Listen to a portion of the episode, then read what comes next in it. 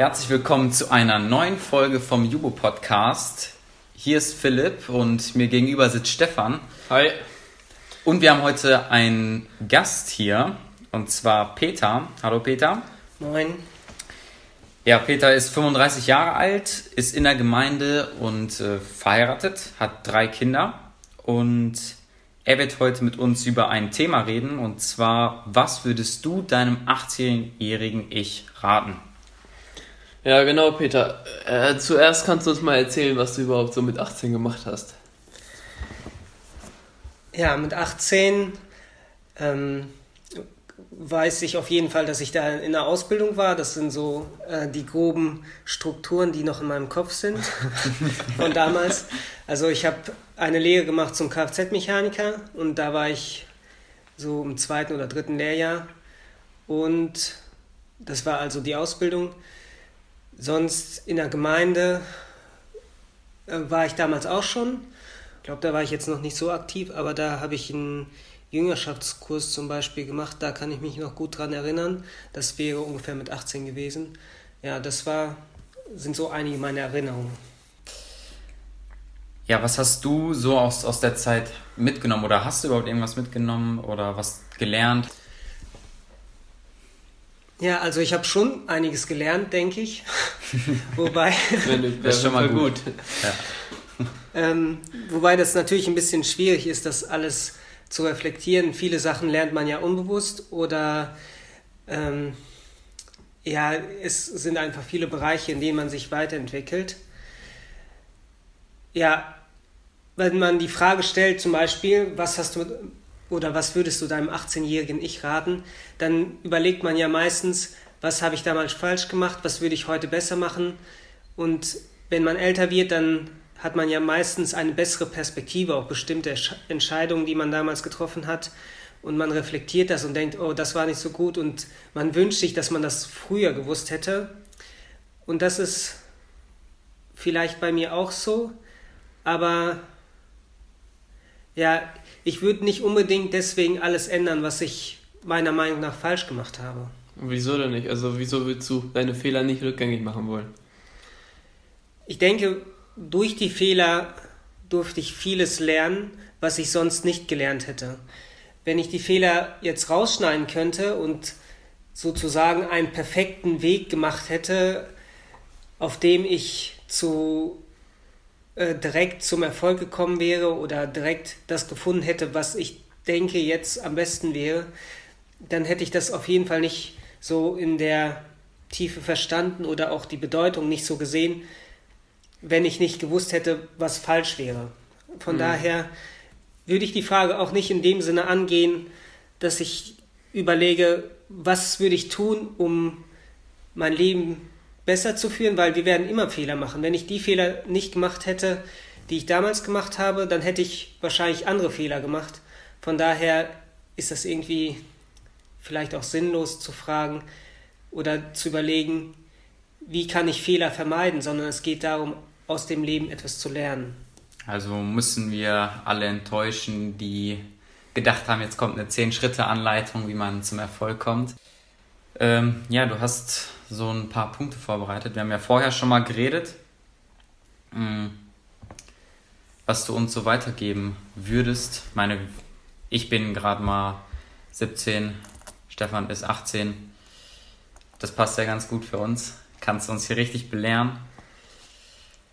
Was würdest du uns so raten jetzt so in unserem Alter? also es geht ja nicht so darum, dass ich irgendetwas sagen will, so macht das und das, dann kommt ihr garantiert zum Erfolg, sondern es geht darum, sich zu überlegen, was ist eigentlich wertvoll im Leben. Dass man sich darüber schon früh Gedanken macht und sich dafür investiert. Und das heißt also, wenn ich an einen 18 denken, an, an einen 18-Jährigen denke, dann denke ich an, jeden, an jemanden, der viele Entscheidungen treffen muss und häufig auch sehr ja, von den Umständen geleitet wird bei den Entscheidungen. Damals zum Beispiel die Ausbildung, die ich, äh, die ich angefangen habe, das war ja nicht so, dass Äh, also ich habe mir auf jeden Fall nicht viele Gedanken gemacht. Ich dachte okay. so, ja, Autos finde ich cool und dann mache ich einfach eine Ausbildung zum Kfz-Mechaniker. Ich habe also nicht groß überlegt, okay, äh, das sind die Vor- und Nachteile und habe einfach gemacht. Oder generell, was hat das für mein Leben für Konsequenzen, sondern ich habe mich irgendwie von den Umständen da so reinführen lassen. Und ich finde es wichtig, dass man sich wirklich überlegt, was ist eigentlich meine Basis? Was ist, ähm, was ist meine Überzeugung? Und damit meine ich jetzt nicht so Gefühle oder, ähm, oder Begabungen, die wir in uns sehen, sondern etwas außerhalb von uns. Also nicht so denken, okay, was finde ich cool, sondern überlegen, gibt es irgendetwas, was Wert hat, außer, also nicht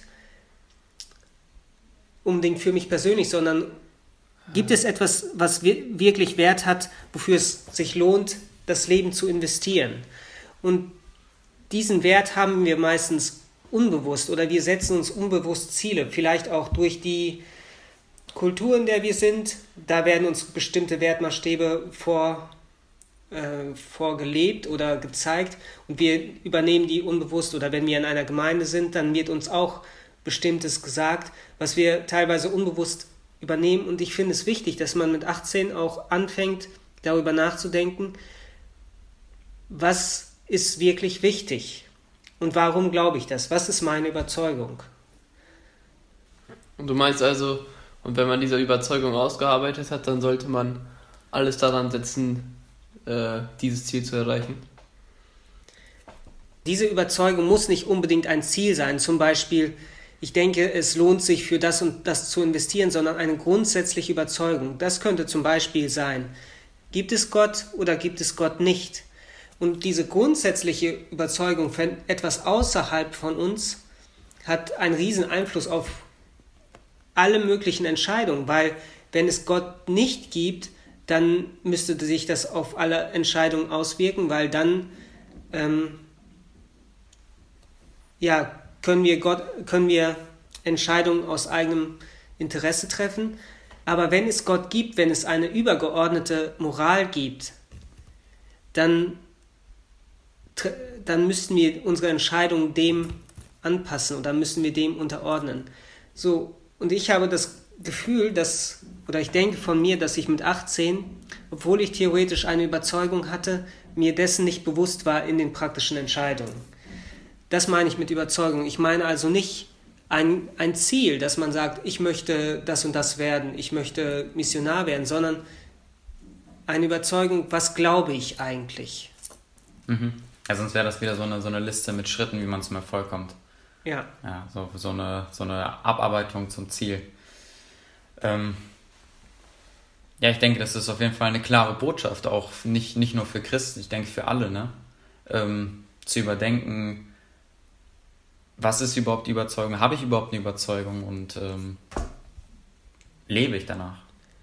Wir sollten auch immer mit uns selbst diskutieren, um diese Überzeugung auch wirklich kämpfen.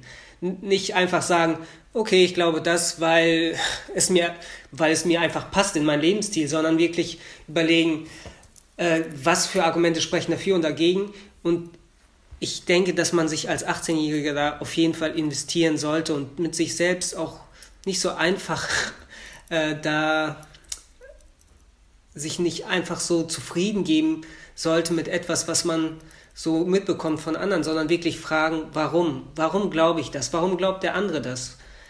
Weil bei mir war es dann so, da wurde ich älter, ich hatte bestimmte Überzeugungen, habe sie aber nie wirklich hinterfragt und dann kamen Situationen, in der andere dann angefangen haben, das hin zu, zu hinterfragen und ich merkte, okay, ich bin mir gar nicht so sicher, wie das, wie das ist, warum ich das glaube. Und ähm, ja, dann kann man in so eine Krise kommen, in der man wirklich alles dann hinterfragt.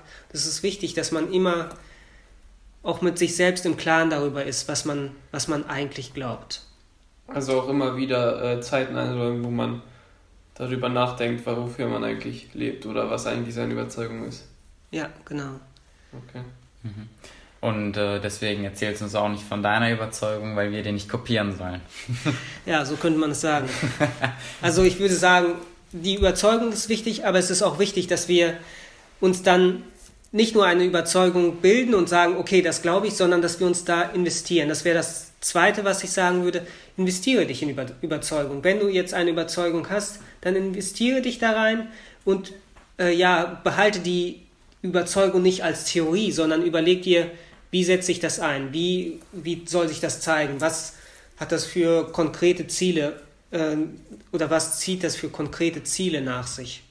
Dass man da sich Gedanken macht, ich habe eine Überzeugung, wie investiere ich jetzt mein Leben der Überzeugung entsprechend? Ja, ja. Ich denke, das ist auf jeden Fall Stoff zum Nachdenken, ähm, aber auch auf jeden Fall zum Leben. Du hast ja gesagt, Praxis ist wichtig. Ähm, nicht nur für Christen, für alle Menschen, weil vielleicht hat man ja auch als Nicht-Christ eine Überzeugung, aber ähm, hinterfragt ihn nicht und im Endeffekt gibt es dann vielleicht doch einen Gott und man verschenkt sein Leben. Aber als Christ sollte man sich auch dessen bewusst sein, warum man denn glaubt, dass es einen Gott gibt. Ne? Also es soll sich jetzt nicht so anhören, so, okay, wir sind Christen, wir wissen Bescheid und die anderen müssen das auch erkennen, sondern äh, auch als Christen sollte man sich überlegen, was glaube ich eigentlich und wie investiere ich mich. Hm. Und als drittes, äh, du hattest das schon ein bisschen angesprochen, nimm dir auch Zeit, darüber nachzudenken. Also, äh, oder das zu reflektieren, wo du dich investierst. Habe eine Überzeugung, investiere dich und erst dadurch, dass wir uns investieren, können wir die Überzeugung erst prüfen, weil wenn wir eine theoretische Überzeugung haben, die wir nicht ausleben, dann können wir ja nicht kontrollieren, ob das wirklich wahr ist. Wenn jetzt zum Beispiel jemand denkt, so, Geld macht mich glücklich, und dann investiert er sich wirklich da drin, da rein und bekommt viel Geld, dann könnte er das ja, dann würde er ja erleben, was das für ihn bedeutet, ob es wirklich auf lange Zeit glücklich macht. Aber man sollte auch nicht den Fehler machen, dass man nur das Leben bewertet, sondern auch überlegt, es soll ja eine Überzeugung sein, ob es die über das Leben hinausgeht. Ne? Mhm. Ja. Also in Kurzform äh, arbeite eine Überzeugung aus, investiere dich da rein und, über, und äh, räume dir auch Zeiten ein, um zu reflektieren, ob, das, ob, das, ob es wert ist, für diese Überzeugung zu leben. Genau, ja, so könnte man das sagen. Ja, das war eine wunderbare Zusammenfassung und äh, auf jeden Fall danke dir, Peter. Ja, jo, vielen Dank. Äh, Schön, wunderbar. dass ihr da wart. Ja, gerne. und dann bis nächstes Mal. Ciao. Ciao. Ciao.